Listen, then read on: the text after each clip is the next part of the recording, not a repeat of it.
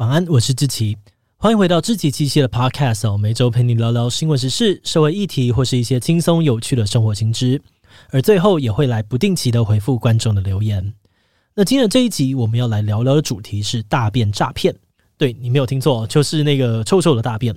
在二零一六年左右呢，矽谷有一家新创公司说自己能够从粪便里面验出十几种病来，呼吁民众把大便寄给他们。他们利用这个技术成功募集到了一亿美金的投资，没有想到后来却被戳破是一个大骗局。这到底是怎么用大便来诈骗的呢？这集就让我们一起来聊聊 uBiome 诈骗案吧。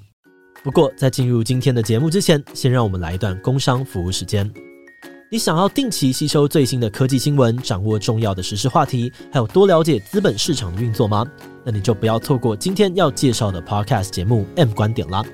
这个节目常常在 Apple Podcast 的商业类排行榜上面名列前茅。主持人 Mula 有着多年科技公司高阶主管的资历背景，每周都会用自己的商业知识跟实务经验来帮大家深入分析最新的科技产业跟经济趋势。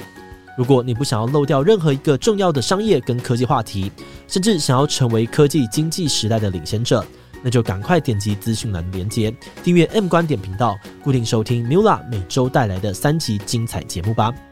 好的，那今天的工商服务时间就到这边，我们就开始进入节目的正题吧。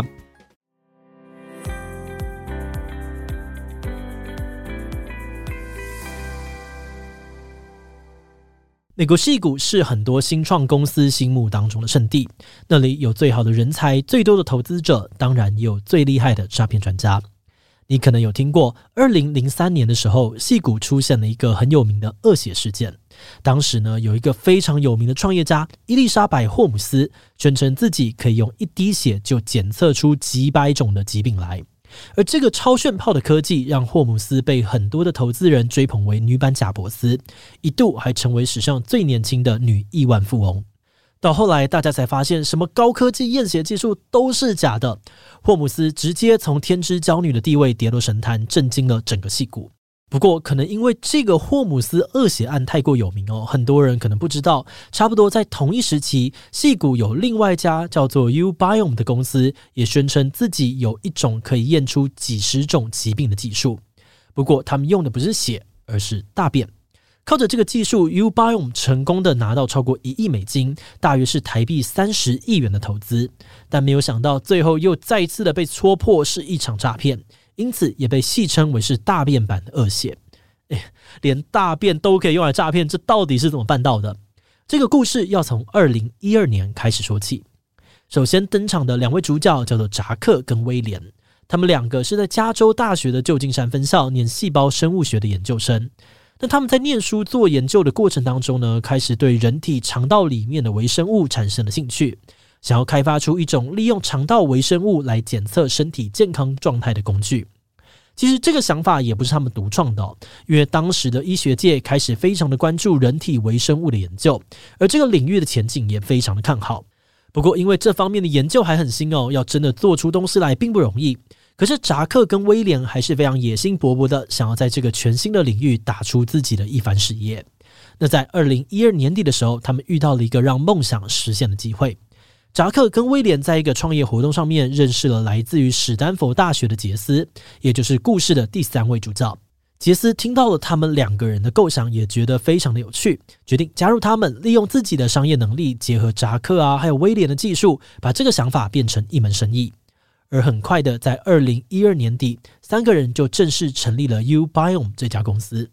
uBiome 最早推出的产品呢，是一个叫做 Gut Explorer 的检测工具。那因为台湾这边还没有正式的中文译名哦，为了方便大家理解，我们就把这个检测工具呢翻译成叫做肠道探险家好了。好的，那这个肠道探险家的用法很简单哦，大家只要花钱购买这个工具回家，就可以把自己的粪便、口腔啊或是鼻腔的黏膜塞进去，然后再寄回给 uBiome。而 uBiome 它收到之后呢，就会帮你检测这里面的微生物状况，告诉你身体哪里有问题，有哪些改善健康的方法等等。根据他们的说法。这个检测除了可以检验出口腔跟肠胃疾病，还有机会检测到忧郁症、心脏病、癌症等等的十几种疾病。不过，如果你以为 uBiome 只是在卖大便检测的工具，那就太小看他们了。二零一三年，公司创办人之一的杰斯呢，在一场 TED 演讲当中，强调 uBiome 的创办理念是想要推动全民科学 （Citizen Science）。这是什么意思呢？根据杰斯的说法哦，现在的科学领域基本上已经被官僚制度跟科学家给垄断。像很多明明很厉害但没有受过学院训练的人，他们做出来的研究再怎么强都不会被认可。那就算你有很好的学历，但只要你申请不到经费，你也还是没有办法好好的做研究。而这些人才呢，就这样子通通被挡在科学研究的门外。杰斯认为这是很不公平的事情，因为科学应该是属于所有人的。不过，一般人想要参与科学，也不一定要去做什么很厉害的研究。你也可以选择研究自己，亲自掌握自己的身体数据，或者是出钱出力支持你觉得重要的研究计划。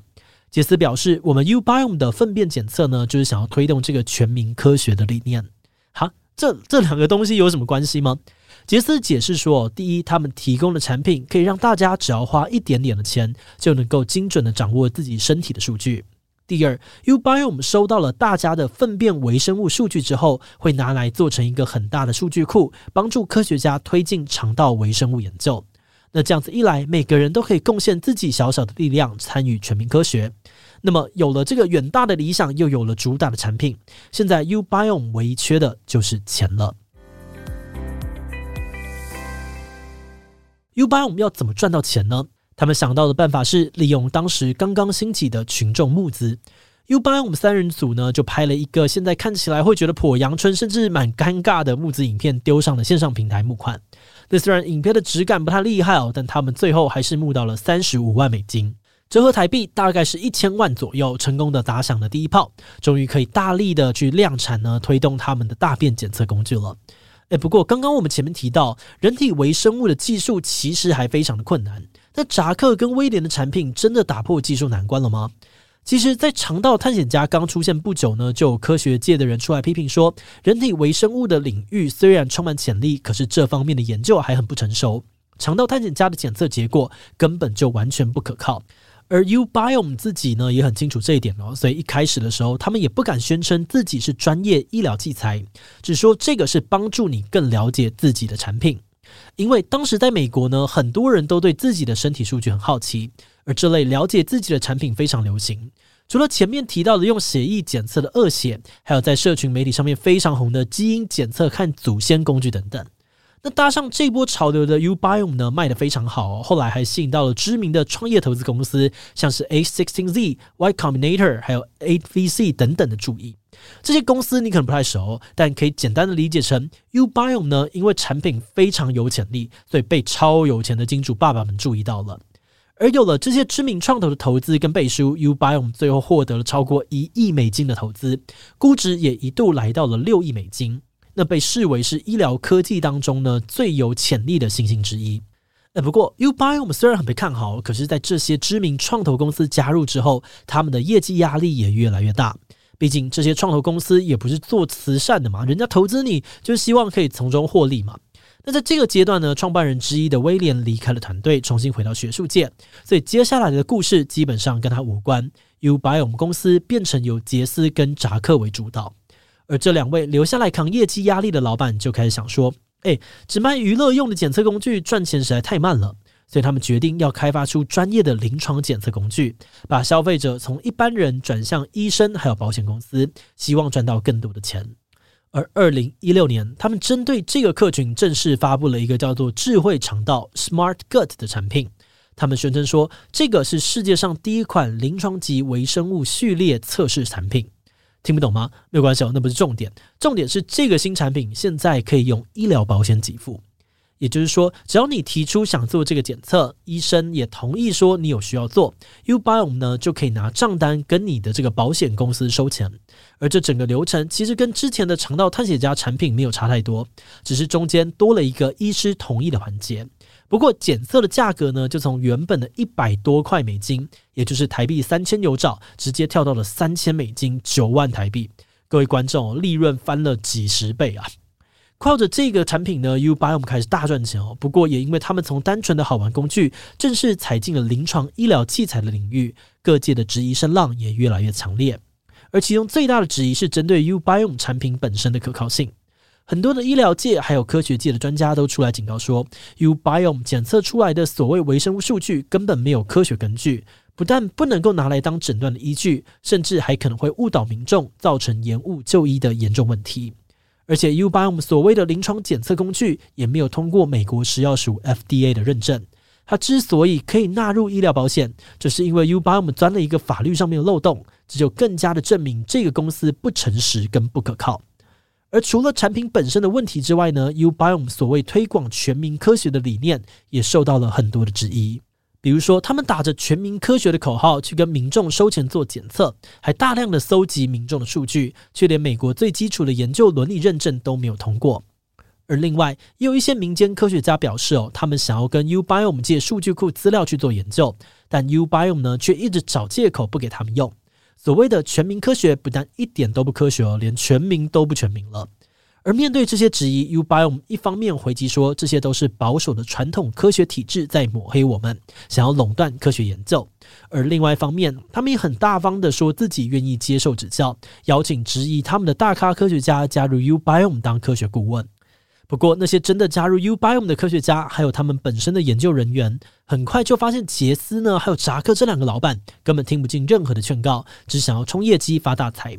所以很快的，不少人就因为看不下去而辞职离开。但 Ubiome 却继续把这些大咖科学家的名字挂在宣传品上面，让外人误以为这些人都在帮 Ubiome 背书。那到这里，你可能觉得已经很夸张了，但最精彩的部分才要开始。大家慢慢发现说，Ubiome 真正的财富密码不是卖产品，而是从保险公司身上骗钱。就像我们前面提到的，患者如果想要用 Ubiome 产品，首先要经过医师的诊断，医师说这个人有必要做检测，保险公司才会付钱。但实际上呢，Ubiome 的使用者可能根本连医生都没有见到，很多人只在网络上面填了一份问卷调查。然后，Ubiome 利用高薪从各地找来大量的医生，这些医生呢，只是看看问卷，没有经过问诊就按同意做检测，然后 Ubiome 就拿这个账单跟保险公司收钱。而搞定医生之后，下一步就是消费者了。Ubiome 不停地打广告说做肠道检测完全免费，甚至还夸张到不止不要钱，做检测还送你五十美金的亚马逊礼券。哇，这听起来超赞，不做白不做哈。但是这对 Ubiome 有什么好处呢？诶，他们当然也不是笨蛋。之所以会送你五十美金叫你去做检测，是因为他们可以拿着你的账单，回头去跟保险公司收三四千元美金的检测费。而且在使用者做完一次之后，Ubiome 还会时不时的就来通知说：“诶，我们的技术升级了，可以免费帮你更新报告哦，来做啦，来做啦。”消费者只要一按同意，连检测都未必要做，他们就可以再跟保险公司收一次钱。其他像是福报产品的数量、夸大产品金额、伪造身份等等，反正 Ubiome 就是各种花式钻漏洞。总共呢，向保险公司提出了三亿美元的账单，最后拿到了三千五百万美元的保费。而在这个期间，杰斯跟扎克两个创办人也在财报上面造假，制造了公司发大财的假象。然后他们把自己手上的股份一点一点卖给了蒙在鼓里的这个投资人，事先圈走了上千万的美金。那因为上面的种种疑点呢，从科学家、消费者、医生到保险公司，各界对 Ubiome 的质疑越来越多。直到二零一九年，也就是 Ubiome 创立六年快七年的时候，这个巨大的骗局终于瞒不住了。美国联邦检察官对 Ubiome 提出控诉，FBI 也上门搜索 Ubiome 的总部。扎克跟杰斯被控告多项的罪名，要面对好几十年的刑期。而同一年，Ubiom 申请破产，这个医疗科技的明日之星正式的陨落。嗯，你以为故事就这样结束了吗？并没有哦，因为扎克跟杰斯根本就没有落网。